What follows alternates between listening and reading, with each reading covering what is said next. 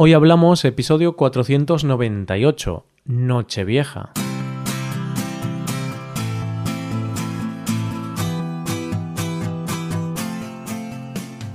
Bienvenido a Hoy Hablamos, el podcast para aprender español cada día. Ya lo sabes, publicamos nuestro podcast de lunes a viernes. Puedes escucharlo en iTunes, en Android o en nuestra página web Recuerda que los suscriptores premium pueden acceder a la transcripción completa del audio y a una hoja con ejercicios para trabajar vocabulario y expresiones. Hazte suscriptor premium en hoyhablamos.com. Buenas, querido oyente, ¿cómo pasa el tiempo, verdad? Y es que casi sin darnos cuenta hemos llegado al último día del año. ¿No te habías dado cuenta?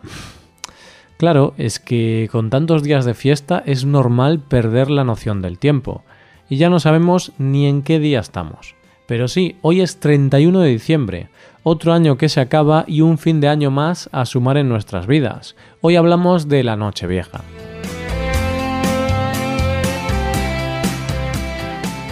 La noche de fin de año es una noche especial, ¿no te parece?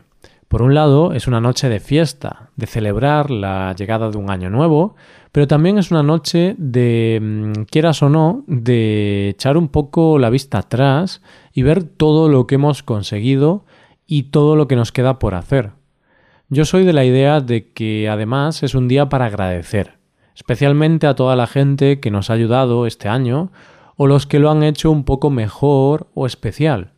Así que voy a darte las gracias a ti, oyente, sí, sí, a ti, a ti por acompañarme este año en este viaje y por seguir escuchándome. Ha sido un auténtico placer compartir estos meses contigo y espero que podamos seguir juntos muchos años más. Muchas gracias por estar ahí. Pero bueno, cuéntame tú, ¿qué planes tienes para esta noche? ¿Cómo lo vas a celebrar? Si quieres celebrar una noche vieja a la española, deberías tomarte las 12 uvas. Eso está claro. Y es que las campanadas y las uvas son el momento que marca el paso de un año a otro, y el que todos esperamos con muchas ganas. Pero todo empieza con la cena. ¿Te acuerdas que la semana pasada hablábamos de los problemas con la familia en la cena de Nochebuena? En la cena de fin de año es más raro que esto pase, porque es más una cena de paso. Me explico. Muchos de los que van a la cena van a cenar, pero luego se van porque van a salir, por lo que suele ser menos larga. La noche de fin de año es para compartirla con tus seres queridos, pero a diferencia de Nochebuena, es un día que se presta más opciones que las de cenar con la familia en casa. Primero, porque puede que tu familia esté lejos y no puedas pasar tantos días fuera. Y la verdad es que la mayoría de la gente prefiere pasar Nochebuena en casa que fin de año, si tienen que elegir, claro. O puede que estés muy saturado de la familia y que digas, vale, yo creo que con una noche ya es suficiente. y también porque es una noche que mucha gente la pasa fuera de casa. Hay personas que prefieren celebrar Nochevieja de viaje o incluso cenando en restaurantes y hoteles. Mucha gente pasa la Nochebuena con la familia y el fin de año lo celebran con cenas de amigos. Es una forma de pasar las fiestas repartidos entre la gente que más quieres. Y además hay gente que lo celebra en la calle. Cena fuera y luego va a tomarse las uvas a la calle, porque la mayoría de las ciudades preparan la fiesta de las campanadas en plazas y aquello es como la Puerta del Sol, pero sin que salga en la televisión. Si vas a optar por esta última opción, es importante que te atrape el espíritu de fin de año y te dejes llevar por lo que hace el resto de la gente. ¿Te acuerdas cuando hablábamos de las campanadas en la Puerta del Sol? ¿Te acuerdas de que hablábamos de que la gente suele ir disfrazada o con pelucas o gorros? Pues esto suele pasar en cualquier sitio que celebren las campanadas, así que hay que ir preparado. Pero bueno, da igual.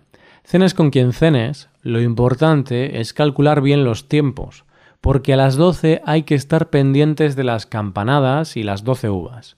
Ese es el horario clave, las 12 de la noche.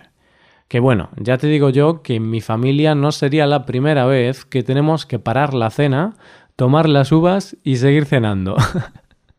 Pero es que mi familia puede ser a veces un poco desastre. Pero venga, deprisa, ya casi son las 12, hay que prepararse. Espera, espera, antes de las uvas, ¿has cumplido los rituales que marcan las supersticiones? Yo ya sabéis que no creo en estas cosas, pero hay mucha gente que cumple una serie de rituales para que le acompañe la suerte en el próximo año. En muchas tiendas o grandes almacenes estos días han puesto estantes enteros de ropa interior roja, porque la tradición dice que si inicias el año nuevo con ropa interior roja tendrás suerte en el amor. Y una vez estamos preparados con nuestro tanga rojo, cada uno tiene que tener sus 12 uvas, que aquí ya es al gusto. Hay quien las quiere peladas, sin pepitas, lo que sea, pero 12. 12 uvas por cada mes del año y recuerda que hay que pedir un deseo con cada uva. También algunas personas sustituyen las uvas por otros elementos, como 12 pequeños cachos de turrón, e incluso hay algunas personas que pasan de esta tradición y no comen las uvas. Y este es mi caso. ya sabes, querido oyente, que yo soy un poco rara avis, entonces desde hace unos años no tomo las uvas simplemente porque me parece molesto comer las 12 uvas en tan poco tiempo y además después de haber cenado de manera tan copiosa, pues no me apetece nada.